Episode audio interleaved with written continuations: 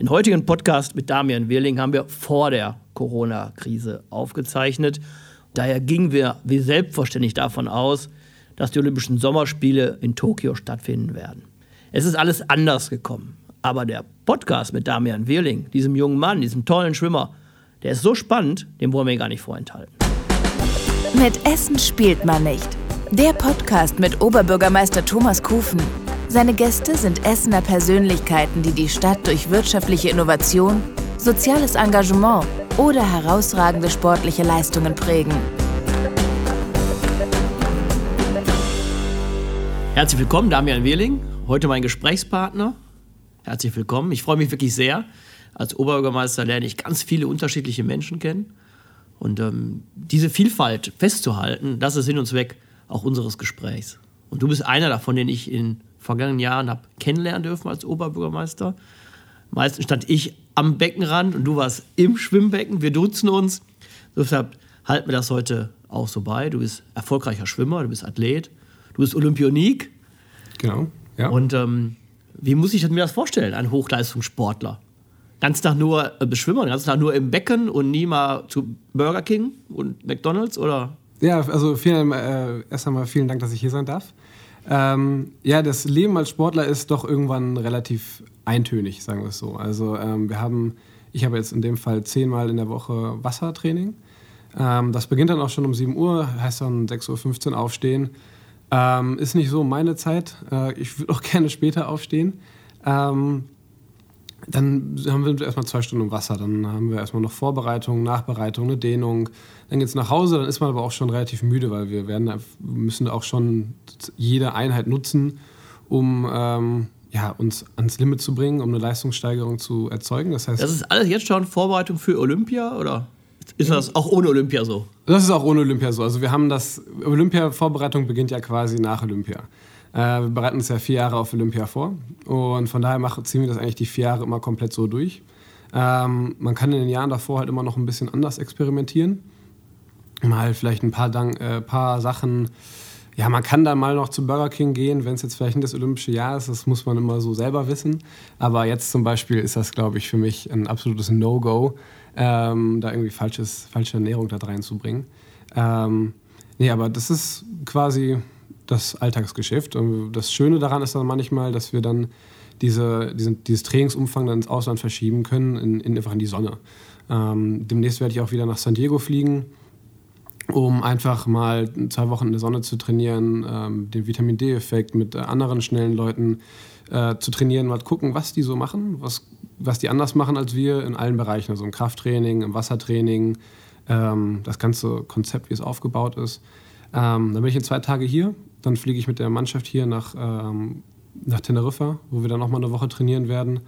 Ähm, also es, dann versucht man viel auch mal ein bisschen das graue Wetter hier ähm, ja, äh, hinter einzulassen. Du bist jetzt 24 und Profisportler, aber wie hast du angefangen? Wer hat dich ins Becken geschmissen? Ähm, ja, meine Eltern. Also ich musste, ich bin in Mülheim aufgewachsen und musste ähm, für die Grundschule schwimmen können. Ich hatte aber panische Angst vor Wasser. Also meine Mutter musste mich dann ähm, mit Mühe und Not, mit lautem Geschrei dann immer baden und an Schwimmen war da gar nicht zu denken. Nur mit so, äh, ja, mit Süßigkeiten, die wir eigentlich nie bekommen haben, durfte ich dann, musste ich dann ab und zu ins Wasser, die ich dann nachbekommen habe, wenn ich mich dann weit genug getraut habe. Äh, also das war ein sehr zähes, äh, zähes Prozedere und deswegen musste ich dann irgendwann zu einer Privatlehrerin und die hat das dann so ein bisschen erkannt, dass ich daran doch nach boah, zehn Stunden dann irgendwann mal Spaß hatte, als ich dann auch mal drin war. Und dann habe ich das so langsam angefangen, Fall 1 Schiene. Wie und, alt warst du da? Ähm, fünf. Mit fünf Jahren? Ja. Okay. Also es gibt manche von meinen Kollegen, die fangen schon früher an mit zwei oder drei. Die werden da schon mal reingeschmissen, weil der ältere Bruder oder so schon da drin ist oder die Mutter. Äh, bei mir war es dann ein bisschen später. Das heißt, seit 20 Jahren bist du im Schwimmsport unterwegs? Ja. ja ich habe währenddessen noch so ein bisschen Fußball gespielt am Anfang. Ähm, Ascheplatz und hinfallen und so, das, das war nicht meins. Ähm, da haben meine Eltern auch irgendwann nicht mehr den Spaß rein gehabt und haben mich da rausgezogen. Da hatte ich noch nicht so viel Gegenrecht auch. In Essen haben wir fast keine Aschenplätze mehr. Wir haben schon 55 Kunstrasenplätze, aber dein erfolgreicher Weg als Schwimmer ist vorgezeichnet. Ja, ja, das ist auch schon 20 Jahre her. Jetzt muss man auch mal, das ist jetzt auch irgendwie schon lang. genau. Hochleistungssportler. Das heißt, das ganze Leben besteht aus Sport. Das heißt, auch alles dreht sich um Sport. Und nicht nur bei dir, deine Mutter hast du angesprochen, die spielt, glaube ich, eine wichtige Rolle. Habe ich das wahrgenommen? Auch deine Familie, deine Freundin. Es ist von morgens bis abends Sport. Ja, genau. Also wir haben in den 52 Kalenderwochen, äh, die es im Jahr gibt, sind wir ungefähr 48 mit Sport eingebunden. Ähm, wir haben in der Sommerfa äh, Sommerpause circa drei Wochen, das variiert aber auch. Ähm, ich darf ab und zu hier noch ein paar Tage frei machen, das ist ganz, immer ganz angenehm, aber es ist sehr, sehr viel. Also das Ziel ist immer der Höhepunkt im Sommer, der Wettkampf. Ähm, da können wir uns halt als Ausdauersportart, was Schwimmen dann leider ist, weil wir auch dann auch selbst im Sprintbereich Belastungszeiten von 50 Sekunden haben. Das ist ja eine ganz andere Sprintdistanz als ein Läufer zum Beispiel hat, der nur dann 10 Sekunden unterwegs ist. Also wir haben auch eine ganz große Ausdauerkomponente, was halt dann eben verursacht, dass wir halt relativ viel dann auch trainieren müssen. Also Training nicht nur im Wasser, sondern auch im Fitnessstudio und Laufen und oder wirklich nur von morgens bis abends im Becken. Ja, wir haben auch äh, einen hohen Kraftanteil. Den, wir haben einen kleinen süßen Kraftraum im Keller vom Rüttenscheider Bad, wo wir uns richtig austoben können. Äh, da sind wir dann auch dreimal in der Woche circa zwei Stunden, wo es dann auch mit primär Langhandeln äh, unterwegs sind, ähm, weil es einfach das Körpergewicht nochmal, die Bewegungssteuerung nochmal eine ganz andere ist. Ähm, und dann haben wir noch zwei Stunden, anderthalb Stunden in der Woche, äh, zweimal anderthalb Stunden in der Woche, wo wir ja, Stabi-Training machen, so Bauchrückentraining, sowas, ähm, was, glaube ich, beziehungsweise jeder kennt. Okay, also erste Auszeichnung war dann mit fünf Jahren das Seepferdchen. Ja, genau. Und was kam danach? Aber dann kam so das klassische Bronze, Silber, Gold. Ähm, das so nacheinander mal weggemacht. Ähm, aber das verliert sich dann irgendwann, weil äh, dann gibt es halt die Wettkämpfe, daran wird man halt dann gemessen, die einzelnen Zeiten. Man versucht sich natürlich immer an seinen Zeiten zu orientieren und sich daran einfach zu steigern, zu verbessern. Okay, gibt es denn beim Schwimmen irgendwas, was du besonders gerne machst oder was dir liegt? Ich bin mittlerweile sehr ans Krafttraining, äh, Krafttraining gewohnt. Seit fünf Jahren circa mache ich ein sehr intensives Krafttraining, was mir super Spaß macht, weil ich habe dann nur so eine kurze Zeit, ich muss nicht ins kalte Wasser springen und ähm, da ewig noch Bahnen schwimmen. Also ich mag das Krafttraining sehr intensiv, weil das äh, kann man sich relativ schnell steigern, wenn man das dann gut Okay, und dann Rückenkraulen oder? Ja, das krault schon. Also, und ich habe mittlerweile so eine Vorliebe fürs Tauchen, also fürs Delfinbeinarbeit. Das ist auch so. Delfinbeinarbeit, was ja, ist das? Delfinbeinarbeit ist die ja, wie ein, wie ein Delfin quasi, das beschreibt es schon ganz gut, äh, versucht man sich unter Wasser fortzubewegen. Das ist eigentlich die schnellste Fortbewegungsart. Man darf aber beim Schwimmen nur maximal 15 Meter aus der Wand heraus ähm, tauchen. Okay. Das hat dich zu den Olympischen Spielen nach Rio de Janeiro gebracht. Wie war das? Das war ein besonderes Erlebnis. Also das Jahr zuvor war noch geprägt von zweimal drei Monate Pause ähm, durch Verletzungen, durch eine Herzbeutelentzündung. Dann haben wir das ganze Training einfach umstrukturiert. Vorher war ich auch ein bisschen auf den längeren Strecken unterwegs. Und dann haben wir im September nach mehrfacher Rücksprache mit dem Verbandsarzt und Physios und alles Mögliche, haben wir dann überlegt, also meine Trainerin und ich. Nochmal einhaken. Ähm, Olympische Spiele ist, glaube ich, so das Höchste, was man, was man erreichen kann als Sportler, genau. allein schon teilzunehmen. Ist das irgendwann, dass klar ist, okay, ich fahre nach Olympia oder kriegt man wie was eine Oscar-Nominierung irgendwann so mit einem Umschlag aufgemacht und Damian Wehrling wird's und man ist überrascht? In, in dem Fall überrascht. Also man hat natürlich immer in jeder Sportart hat man die etablierten, die großen, ähm, die ja seit Jahren dabei sind und wo man weiß, okay, die werden es wahrscheinlich machen. Und da hat man immer so Newcomer und äh, Starter. Und in dem Jahr war ich selbst nicht daran. Also ich war kein Newcomer, ich war noch da drunter, weil ich halt die ganze Zeit raus war. Wenn man zweimal, drei Monate so verpasst oder sechs Monate in einem Jahr kein Training hat, äh, dann ist man da eigentlich weg. Und dann habe ich das aber mit einem sehr intensiven Krafttraining da halt auch eben angefangen, ähm, das Training auf, auf Sprinttraining umfokussiert und bin dann einfach geschwommen. Und auch im Training war das jetzt gut, aber jetzt auch nicht sensationell. Und zu so die letzten Wochen vor den deutschen Meisterschaften, die dann im April 2016 waren, lief es schon deutlich schneller. Und dann mit der Erholung war ich hatte auf immer sehr, sehr gute Zeiten, schon Bestzeiten im Training geschwommen. Und, aber bei den deutschen habe ich mir aber nicht viel bei gedacht. Aber dann bei den deutschen Meisterschaften auf einmal über die 100 Kraul bin ich dann im Finale Richtung Außenbahn gewesen und konnte dann die zwei größten quasi, die es zu der Zeit auf den Kraulstrecken gab, dann Paul Wiedermann und Steffen Deibler, dann beide überholen auf den letzten paar Metern und dann als Erster anschlagen. Das war natürlich ein Riesengefühl. Also, und davor hatte ich nicht an Olympia ansatzweise gedacht. Auf einmal war ich dabei und war nicht nur irgendwie dabei, sondern hatte auch gleich eine Einzelnominierung oder eine Einzelqualifikation. Was natürlich enorm war. Und dann habe ich einen Tag lang, ich bin ein großer Marzipan-Fan, und dann habe ich mir den Abend Marzipan reingehauen. Das darf man eigentlich keinem erzählen, weil vor allem den, den jüngeren Athleten nicht. Und bin am nächsten Morgen auf einmal 50 Kraul total entspannt, weil ich hatte die Quali jetzt in der Tasche und bin dann einfach geschwommen, 50 Kraul, und auf einmal bin ich der deutschen Rekord geschwommen aus dem Nichts. Das lag bestimmt am Marzipan. Das lag. Ernährungswissenschaftler würden wahrscheinlich sagen, nein. Ähm, ich glaube auch irgendwie ein bisschen. Äh, aber das war enorm. Also das war ein unglaubliches Gefühl, weil ich wusste überhaupt nicht, ich habe mir meine Trainerin Fragen angeguckt, wie kann das sein? Wo kommt das her? Und also das war dann quasi, habe ich damit überhaupt nicht gerechnet und war dann auf einmal mit dabei und konnte dementsprechend auch entspannter an die ganzen Olympischen Spiele rangehen, weil das ist ja ein enormer Leistungsdruck. Das sind äh, halt die meisten Athleten bereiten sich vier oder acht Jahre darauf vor. Und dann war ich da so ein Glücksfall und konnte dann einfach gucken. Ich konnte es einfach genießen. Dann gab es das Flugticket für Rio. Genau um die ganze Einkleidung und so, das ist ja enormer Aufwand, der da vorher besteht und ähm, total neu und anders und das macht einfach hat einen riesen Spaß gemacht. Wie muss man sich das vorstellen? Dann sammelt man sich und dann marschiert man dann gemeinsam ins Stadion hinter der deutschen Fahne her. Das ist ja wahrscheinlich schon ein ganz bewegender Moment. Das durfte ich leider noch nicht erleben, weil wir haben immer, den, ja, das kann man so oder so sehen, ähm, wir sind mit den Schwimmwettkämpfen direkt als erstes dran. Also wir sind direkt am nächsten Morgen nach der Eröffnungsfeier äh, beginnen die Schwimmwettkämpfe und von daher gibt es eigentlich immer ein generelles Verbot für die Athleten, die den ersten drei, vier Tagen dran sind, äh, mit ins Stadion zu marschieren, weil das doch recht anstrengend ist, weil man steht lange, also man steht ja bestimmt drei, vier Stunden vor dem Stadion rum und wartet, bis man da einmarschiert. Äh, das durften wir dann leider nicht. Ähm, aber ich durfte bei der Verabschiedungszeremonie, also bei der Abschlusszeremonie sind wir alle auch nochmal ins Maracanã, ein bisschen ungeordneter, aber das war auch enorm. Also ich, wenn ich mir jetzt noch Videos angucke, dann ähm, ist das, ist das sehr imposant gewesen, ja. Dieses Jahr gibt es wieder Olympische Sommerspiele. Diesmal in, in Japan, in Tokio. Wie sieht's aus? Bist du dabei? Gute Frage, gute Frage stelle ich mir auch regelmäßig. Ähm, jetzt gehöre ich halt eher zu den etablierteren Athleten. Das heißt, es herrscht noch mal ein anderer Druck. Also es ist nicht mehr, auch ob ich schaffe oder nicht, ist jetzt mir gleich, sondern, ähm, also nicht gleich, aber ist jetzt nicht so die Frage, äh, sondern jetzt ist halt, okay, ich muss es halt auch irgendwo schaffen. Und das ist halt ein ganz anderer Druck, eine ganz andere Erwartungshaltung, mit der man da rangeht. Es hat sich einmal quasi 180 Grad gedreht und äh, das ist schon irgendwie anders. Und ähm, da arbeite ich aber sehr hart dran, dass das klappt und gucke halt jeden Tag darauf, was kann ich optimieren. Das macht ein bisschen verrückt und ein bisschen wahnsinnig. Es sind jetzt die letzten zwei Monate noch bis zur Quali. Also muss jetzt quasi alles laufen. Und sobald man irgendjemand. Und wenn nichts mehr geht, ja. Marzipan. Wenn nichts mehr geht, dann Marzipan, wenn es so schlecht läuft, ja, dann ja. Also, wir drücken die Daumen natürlich aus Essener Sicht, weil die, die Schwimmer sind unsere großen Medaillenhoffnung auch immer.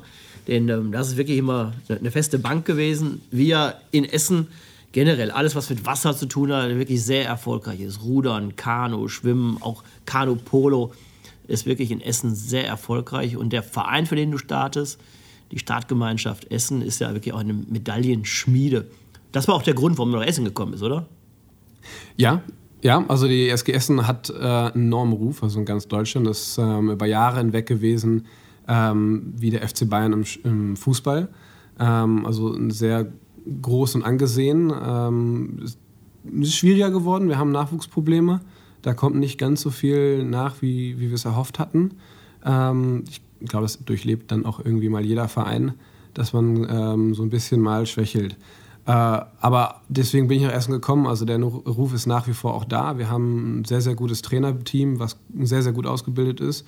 Wir haben einfach auch diese 50-Meter-Bahn. Dieses ist manchmal morgens ein bisschen eng, ein bisschen knapp und man muss dann mal ein bisschen diskutieren mit den ähm, Badegästen, was ich auch zum Teil verstehen kann, ist natürlich der Badeplatz auch immer ein bisschen gering. Ähm, aber nee, das ist trotzdem enorm gute Bedingungen. Wir haben einen guten Kraftraum, wir haben einen guten, sehr guten Krafttrainer. Ähm, wir haben mit dem Internat, mit dem Sportinternat eine sehr gute Anbindung. Wir haben dort auch unsere, unsere Physiotherapie. Äh, das ganze Konzept ist da einfach sehr gelungen und stattdessen auch an sich ist auch einfach sehr schön.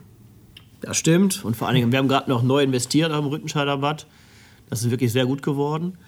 Auch mit der Anbindung mit dem Internat, auch mit den beiden Schulen, Elite-Schulen des Sports, sowohl das Gymnasium als auch Realschule. Da bieten wir ja wirklich eine große Bandbreite an ähm, sportlichen Unterstützungsmöglichkeiten. Das ist mir übrigens auch sehr wichtig und das wäre auch ein Ziel, was ich ähm, in den nächsten Jahren wirklich ganz stark verfolgen möchte, dass jedes Kind am Ende der Grundschulzeit wirklich schwimmen kann. Ja. Denn ähm, das ist leider nicht so.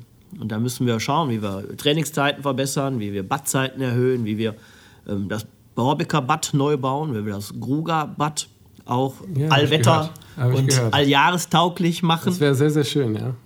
Weil das auch mit der großen Tribüne, wir haben in Deutschland sehr, sehr wenig Bäder, die noch große Wettkämpfe ausrichten können. Wir in Essen probieren es super gerne, also die SG, und wir haben da, äh, muss man wirklich sagen, eine sehr fleißige, ähm, ich, wir, sind, wir nennen das jetzt immer flapsigerweise Rentnergang, die da wirklich dann, wenn es große Wettkämpfe sind, das komplette Bad umbauen und ähm, das über Jahre hinweg schon getan haben. Und uns fehlt aber leider am Rüttenscheid die Kapazität, wenn man wirklich versucht, Zuschau Zuschauer zu locken, dann wird das einfach, allein auf, wenn die ganzen Athleten da schon sind, ist das schon sehr eng. Deswegen wäre das Krugerbad, wenn man das, wenn man die Tribüne mit unter das Dach kriegen würde, wäre das enorm wichtig. Also wir schauen, was geht. Es ist natürlich auch ein, ein tolles Bad, was sicherlich auch denkmalschutzwürdig ist. Da müssen wir schauen, wie wir Denkmalschutz und ähm, die Ganzjahresnutzung gut miteinander vereinbaren kann. Meistens sehen wir uns bei Wettkämpfen im Bad am Turmfeld. Genau. Ähm, Das ist wirklich ein guter Standard, den wir dort entwickelt haben, aber es ist auch ein sehr kompaktes Bad, habe ich manchmal Auch ein Eindruck. sehr kompaktes Weil Bad, ja. die, die Schlachtenbummler, die es ja auch gibt, sind dann auf der Tribüne und da ist es auch schon sehr voll und sehr lebhaft. Aber das macht, glaube ich, auch die Stimmung. Ich frage mich manchmal, ob ihr als Schwimmer eigentlich unter Wasser irgendwas davon mitbekommt, was da gerufen wird. Ähm, nee, es ist eher dann so ein dumpfes Geräusch. Also wir hatten ja letztens auch diese deutschen Mannschaftsmeisterschaften, die jetzt auch die letzten Jahre eigentlich immer im Turmfeld waren, hatten waren dieses Jahr in Wiesbaden und waren sehr intensiv. Also ich bin die letzten 100 Kraul geschwommen, das ist dann am Ende dieses vierstündigen Abschnitts kommt dann 100 Kraul, das gilt so ein bisschen als die Königsdisziplin. Und dann standen wir einfach auch drei Minuten bereit vor dem Startblock, weil alle Mannschaften noch angefeuert haben, getrommelt haben, mit Tröten unterwegs waren, am Beckenrand quasi zum Teil hatte ich das Gefühl, dass manche reinfallen, weil sie sich so drüber gelehnt haben und so angefeuert haben. Ähm, das bekommt man dann sehr intensiv mit und das nimmt man dann auch in so ein Rennen dann rein und dann ist einfach Kopf aus, einfach schwimmen. Einfach Vollgas. Dann geht es einfach Dann nimmt man gar nicht ins so Wasser. wahr. Du hast aber auch gesagt, du hast mal Fußball gespielt. Ähm, Wie kommen die meisten zum Schwimmen? Ist das irgendwie, dass sie vorher einen anderen Sportart gemacht haben oder ist wirklich nur Schwimmen der Einstieg? Die meisten machen eine ganze Runde an Sportarten. Touren ist immer sehr beliebt, weil es auch einfach ein super Körpergefühl vermittelt. Ähm, auch absolut äh, sinnvoll. Äh, die meisten kommen ganz oft über Eltern, die geschwommen sind oder über ältere Geschwister, die dann geschwommen sind. Dann kommen sie mal daran und dann klappt das oft ganz gut. Turnen ist ein Stichwort auch für mich. Ähm, Wir haben ein Turnhallen-Sanierungsprogramm aufgelegt für 41 Turnhallen. Gesamtinvestitionsvolumen 80 Millionen. Also wir investieren in die Sportinfrastruktur, nicht nur Kunstrasen, nicht nur Fußball, sondern eben auch Bäder und eben auch Turnhallen. Das ist mir besonders wichtig, weil ich ja weiß, was ähm, Sport hier in der Region bedeutet, was es bedeutet, Menschen zusammenzubringen und Sport begeistert. Und ähm, ist auch, ähm, glaube ich, eine gute Schule auch fürs spätere Leben. Disziplin lernt man, Definitiv. Fair Play, miteinander, Regeln einhalten. Was ähm, ist denn in. Man hat manchmal den Eindruck, dass Schwimmen gar kein Mannschaftssport ist. Aber wenn ich euch alle erlebe, dich, den Christian Keller, ähm, Paul Sellmann, habe ich doch den Eindruck, hey, irgendwie ist es doch ein Mannschaftssport. Irgendwo ja, wenn man halt die, die enorme Trainingszeit äh, beachtet, dann hängt man auch mit diesen Leuten in der Mannschaft auch eben 20 Stunden oder mehr in der Woche auch einfach ab. Ähm, von daher ist, muss das Mannschaftsgefüge da sein, es muss stimmen. Ähm, Ungereimtheiten sind dann oft auch schwierig und langwierig. Äh, also man, das ist schon auch irgendwo ein, definitiv ein Mannschaftssport und wenn man der andere halt auch eben nicht so gut ist, dann äh, versucht man das zu unterstützen, weil man über die Zeit auch einfach als Freunde dann einfach zusammenwächst. Ähm, das klappt manchmal halt wie in jeder sozialen Gruppe besser, mal weniger gut. Ähm, aber das auch international, also auch in der Nationalmannschaft jetzt gesehen, ähm, bindet man einfach auch enorme Freundschaften, weil man sich dann guckt, okay, was macht der? Vielleicht habe ich noch einen Tipp, den ich ihm vermitteln kann über seine Strecke, neue Sachen, die jetzt eben ein Freund von mir, der in San Diego trainiert, ähm, neu gelernt hat oder neu vermittelt bekommen, da kommt er vorbei. Also der Marius Kusch äh, sagt dann, hier, guck mal, guck mal, das haben wir gelernt, das machen wir jetzt so, das probieren wir mal aus. Willst du das auch mal ausprobieren? Äh, schau mal, wie dir das gelingt. Jetzt habe ich ja den Eindruck gehabt, okay, Schwimmen ist irgendwann erfunden und alle Schwimmzüge sind gleich und werden immer gemacht. Aber du sagst, man verfeinert ja alles und wahrscheinlich geht es um Badekappen, es geht um Badehosen und alles Mögliche. Aber ähm, auch in der Technik wird ja immer weiter gefeilt. Ja, es ist, man meint, man meint gefeilt, aber manchmal macht man auch einfach Rückschritte und sagt man, ey, das, was wir vor 20 Jahren gemacht haben, das ist eigentlich wieder gut. Das, damit war man doch irgendwie schneller. Und äh, also das ist ganz oft auch einfach ein, ein Kreis drehen. Ähm, wobei man auch einfach viel durch neue Kameraanalyse-Systeme, ähm, wir haben in Hamburg für Deutschland ein sehr, sehr gutes und da kann man halt genau ausmessen, welche Geschwindigkeiten der Athlet zu welchem Zeitpunkt hat und dann kann man sowas halt an so ganz kleinen Stellschrauben äh, noch enorm viel arbeiten. Olympia war schon Thema. Jetzt geht es darum, vielleicht 2032 Olympia ähm, hier in die Region zu holen.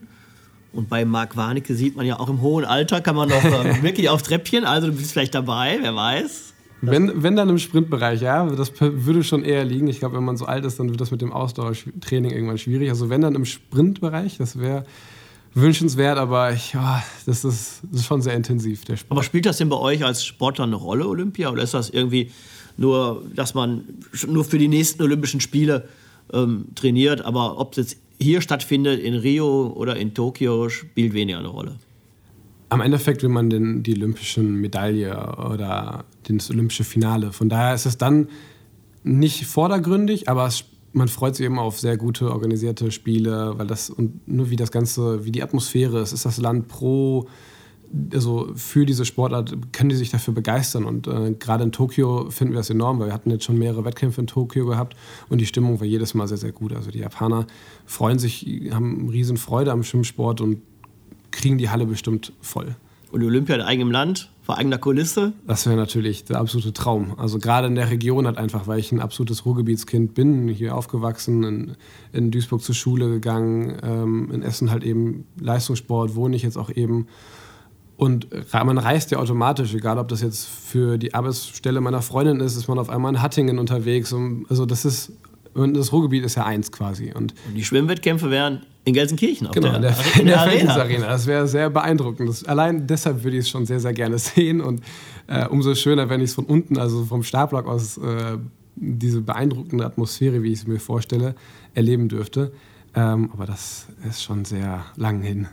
Im Moment gibt es ja nur eine private Initiative von Michael Mrons, der ja quasi mit seiner Gesellschaft hier auch in Essen sitzt, auf dem UNESCO-Welterbe Zollverein und hier die mögliche Bewerbung für die Olympischen Spiele nach vorne treibt. Rhein-Ruhr ist die Region, das ist also wirklich von Aachen bis Dortmund und Essen ist mittendrin. Ja. Und ähm, ich unterstütze das äh, mit Nachdruck und ähm, die Initiative sagt, 80, 90 Prozent der Sportinfrastruktur ist eigentlich schon vorhanden. Man muss nichts Neues bauen. Anders als in anderen Ländern, wo wir ja erlebt haben, dass dort Stadien gebaut wurden, die hinterher keine vernünftige Nutzung mehr hatten. Also auch da ist das Thema Nachhaltigkeit ein ganz großes. Ähm, der IOC schreibt zum Beispiel vor, dass man 50.000 Hotelbetten haben muss. In der Region gibt es über 100.000 Hotelbetten, also es müsste noch nicht mal ein einziges Hotel zusätzlich gebaut werden. Aber wenn 80 Prozent der Sportinfrastruktur fertig ist, ich schätze mal 80 Prozent der Verkehrsinfrastruktur ist noch nicht fertig. In der Tat, ja. Und da müssen wir hin und den Schwung auch von Olympia mitnehmen und deshalb unterstütze ich das. Ob am Ende die Olympischen Spiele kommen, das entscheiden wir sowieso nicht alleine. Das ist ähm, eine Ausschreibung, das ist das ja. Äh, Olympische Komitee, das Internationale, die Spiele vergeben, nach welchen Kriterien auch ja, immer. Aber immer wichtiger ist geworden, wie das öffentliche Meinungsbild dazu ist. Und ähm, gerade in Rio hat sich das Land oder die Bevölkerung enorm dagegen gestellt, weil das Land ja schon sowieso ähm, etwas ärmer ist, eine hohe Staatsverschuldung hat und da wurde enorm viel Geld reingepumpt, was vielleicht anderswo. Also die und dadurch hat es enorm viele Proteste gegeben. Es gab sehr viel äh, öffentliche ähm, negative Wahrnehmung. Und von daher ist, ist, dem IOC auch immer wichtiger geworden, wie die Bevölkerung das empfindet. Und wie gesagt, wir haben hier eben schon enorm viele ähm, Bau, also enorm viele Sportstätten zur Verfügung und es muss gar nicht so viel investiert werden, eher dann in, den, in die Infrastruktur, was sowieso geschehen muss zu irgendeinem Zeitpunkt. Oh ja. Und so wäre wenigstens ein, ein Druck Punkt da und man könnte das Ganze etwas zügiger und kompletter in, in Angriff nehmen, was enorm wünschenswert wäre für die ganze Region. Und ähm, es wäre auch eben eine sehr, sehr nachhaltige Spiele. Und wie ich die Menschen hier in Rhein-Ruhr kenne, die Tribüne wäre voll bei den ja. Wettkämpfen. Auch beim Schwimmen, vielleicht gerade beim Schwimmen. Ja, es wäre sehr, sehr schön. Ich, also ich würde mich sehr freuen. Du müsstest über die Ticketpreise sprechen. In Tokio haben sie jetzt das veröffentlicht. Da sind dann mal 1000 Euro für ein Ticket los. Ähm, das muss man dann auch anpassen. Aber allein, weil es auch nur 10.000 Plätze gibt in der Feldhins Arena, wäre es ja eine ganz andere Dimension. Also man könnte das ja viel größer aufziehen, was ja schon seit Jahren gefordert wird, weil der Schwimmsport vielleicht in Deutschland nicht so angesehen ist, aber international eine enorm hohe ähm, Begeisterung auslöst. Gerade in den USA, die haben die Tickets für deren olympische olympisches Ausschwimmen waren innerhalb von 24 Stunden, haben die eine komplette Halle wie die Langsess Arena ausverkauft bekommen. Jetzt haben wir über die anderen Länder schon gesprochen, über USA und Japan. Sind das Konkurrenten um den Titel, gegen die gegen Deutschland antreten? Oder wo sind im Moment die, die Favoriten zu finden? Ähm, es ist mittlerweile sehr breit gefächert. Also in Europa wird immer stärker, durch, also als europäischer Kontinent. Einzelne Länder so als tun sich etwas schwieriger, aber es gibt immer wieder Athleten aus den europäischen Ländern, die sich dann sehr stark entwickeln. Aber die großen Länder sind halt eben China, Australien, äh, die USA, Brasilien ist ein enorm starkes Land geworden. Und auch eben Großbritannien als halbeuropäisches Land, würde ich jetzt mal so aktuell bezeichnen. Oh, die sind auch Europa. Noch, noch sind sie, ja klar, so gesehen sind sie Europa. Nicht aber, Mitglied der äh, EU, aber sie wollen ja ein bisschen da rauskommen aus diesem Europa-Cluster. Also ähm, das sind schon so die Hauptländer. Also da weiß man, die haben ein sehr, sehr gutes System, was dahinter steht. Ähm, eine sehr gute Einbindung ans, ans Schulsystem, ans Unisystem, weil wenn man, das ist enorm wichtig, was man in anderen Ländern halt eben da sieht. Ähm, die meisten Athleten hier aus unseren Trainingsgruppen sagen halt entweder mit der Oberstufe, okay, hey, ich bin raus, ich will mein Abi gut machen, ich möchte danach eben äh, ein gutes Studium auch bekommen. Ähm, oder manche sagen nach dem Abi, ich will jetzt studieren, ich, das Geld, also ich bin keine Förderung da, ich kann nicht mehr im Internat wohnen, wo das unterstützt wird und sagen dann, okay, hey, ich bin raus und ich muss Vollzeit studieren. Die Uni sagt halt, okay, du musst da sein, du hast Präsenzstunden und der Trainer sagt, du musst auch da sein und das kollidiert dann. Dann sagen die meisten, okay, dann fällt, das, fällt der Sport halt eben weg und da haben wir enorm viel Talentverlust, was halt in den Ländern halt nicht so passiert. Das wäre übrigens auch mein, mein letztes Thema, wenn ich mir anschaue, ähm, abgesehen vom Fußball ist es echt schwierig, im Profisportbereich wirklich ähm, erfolgreich zu sein und auch Geld zu verdienen. Ja. Ähm, da äh, gibt es welche Olympiateilnehmer in anderen Sportarten, die ganz normal arbeiten gehen, einen Beruf ausüben, weil sie allein mit ihrem Sport ihre Miete nicht bezahlen könnten. Ich weiß nicht, wie es beim Schwimmen ist, aber ähm, wenn ich mir dann die Arbeitgeber anschaue von, von den Olympiateilnehmern, dann ist das ganz oft Polizei, dann ist es ganz oft Bundeswehr, dann ist es ganz wenig private Wirtschaft. Ähm, was machst du, wenn du nicht im Becken bist? Ich habe die Bundeswehr als Förderer so gesehen. Also die Bundeswehr unterstützt mich auf meinem Weg zu den Olympischen Spielen und ähm, oft danach auch darüber hinaus, je nachdem welches, also wenn man ins Berufsförderungsprogramm ähm, dort einsteigt. Es ist einfach die Möglichkeit, wir haben einen festen Sold, wir werden quasi äh, bezahlt dafür, unseren Sport zum Besten auszuüben. Die Polizei hat ein ähnliches Programm. Ähm, und das ist einfach das, was man als Randsportart am besten ähm, bekommt. Ähm, über, Sport, über Förderer, über einzelne Sponsoren ist das sehr, sehr schwierig zu erreichen. Wir haben im Schwimmsport zwei, drei, die mir jetzt aus dem Kopf einfallen, die das so auch machen können. Die anderen sind eigentlich dann die besten 18 auch eben bei der Bundeswehr. Und dahinter ist halt Mama und Papa noch, auch mit Mitte 20, wenn die es so ausüben wollen. Ähm, das ist dann wirklich enorm hoher Einsatz. Ja, da machen sich viele gar keine Gedanken drüber. Die denken, hey, der Spitzensportler, der kommt gleich mit dem Ferrari um die Ecke. Ja, ja das ist also Sponsoren gibt es auch ganz, ganz gering. Selbst die Ausrüster sind, ziehen sich immer weiter zurück. Also die Sportausrüster sagen dann auch immer weiter, okay, wir kriegen, kriegst mal hier eine Badehose, aber das war es dann auch schon. Also das ist dann schon schwer. Also allein so eine Badehose, so eine Wettkampfbadehose kostet ca. 300 Euro und die ist dann nach vier, fünf Mal abgenutzt im besten, also wenn man die wirklich für gute Wettkämpfe anziehen möchte. Ähm, ist dann auch schon sehr, sehr teuer auf Dauer. Das haben wir, wie ich das gelesen habe, in Großbritannien nochmal anders gemacht, im Vorfeld zur Vorbereitung auf die Olympischen Spielen in London dass sie die Sportförderung völlig umgestellt haben. Und ich glaube, dass wir da auch in Deutschland noch Nachholbedarf haben, dass wir eben die Vereinbarkeit von Sport und Beruf viel besser organisieren und auch eine gute Ausbildung. Du hast es angesprochen, ähm, der Sport alleine kann es am Ende nicht sein. Man muss auch schon daran denken, wenn die sportlichen Erfolge ausbleiben, man äh, was anders machen muss. Das Abitur, die gute Ausbildung, das Studium. Hm. Gibt bei dir schon irgendwie Plan C? Im Plan B ist ja erstmal ähm, wahrscheinlich Fernsehmoderator wie Christian Kerr. ja, Christian war das schon sehr gut. Das wären dann große Fußstapfen. Aber ähm, Plan C ist auf jeden Fall dann, ähm, ich mache nebenbei noch ein Studium an der Fernuniversität Hagen. Das ist dann einfach flexibler, wenn ich jetzt unterwegs bin, wenn ich das mit den Trainingszeiten vereinbaren will. Viele Vorlesungen sind dann eben auch von 16 bis 18, 18 bis 20 Uhr. Ähm, da sind halt Trainingszeiten, das kann ich halt einfach gar nicht verschieben, das kann man auch irgendwie nicht äh, wann anders aufholen. Von daher habe ich dann mich den Weg äh, dazu entschieden, an die Fernuni zu gehen, das ganze Skript am Anfang des Semesters zu bekommen und muss ich dann einfach mit ein bisschen mehr Selbstdisziplin zu Hause nacharbeiten. Das klappt aber auch soweit eigentlich ganz gut. Plan A ist Tokio. Tokio. Da ja, arbeiten wir dran, definitiv. da drücken wir den Daumen. Wir werden das genau mitverfolgen. Und als Oberbürgermeister unterstütze ich das natürlich mit Herzblut. Vielen Dank. Wirklich, weil mir das äh, sehr sympathisch ist, wie ihr das auch macht. Letzte Frage. Ähm, was willst du ähm, oder was würdest du jungen Athleten sagen, die ähm, am Anfang ihrer Karriere stehen, was sie besonders berücksichtigen müssen? Ähm, Im Falle einer Schwimmkarriere ist es definitiv zum Training gehen und auf die Technik achten. Ich glaube, dass die Technik ist so das meist vernachlässigte leider. Und wenn man auf die Technik achtet und immer wieder zum Training kommt, wenn man da ist, dann hat man wenigstens eine Chance ähm, und einfach mal nicht mehr auf den Trainer hören. Ich war selber nicht gut da drin, auf den Trainer zu hören. Das hat mich ab und zu dann eben auch die, auf die Wärmebank geschickt. Ähm, aber im Nachhinein sage ich doch, auf den Trainer hören ist oft äh, die bessere Entsch Entscheidung. Okay, herzlichen Dank fürs Gespräch. Vielen lieben Dank. Das war Mit Essen spielt man nicht. Das Podcastgespräch mit Oberbürgermeister Thomas Kufen. Vielen Dank fürs Zuhören und bis zum nächsten Mal.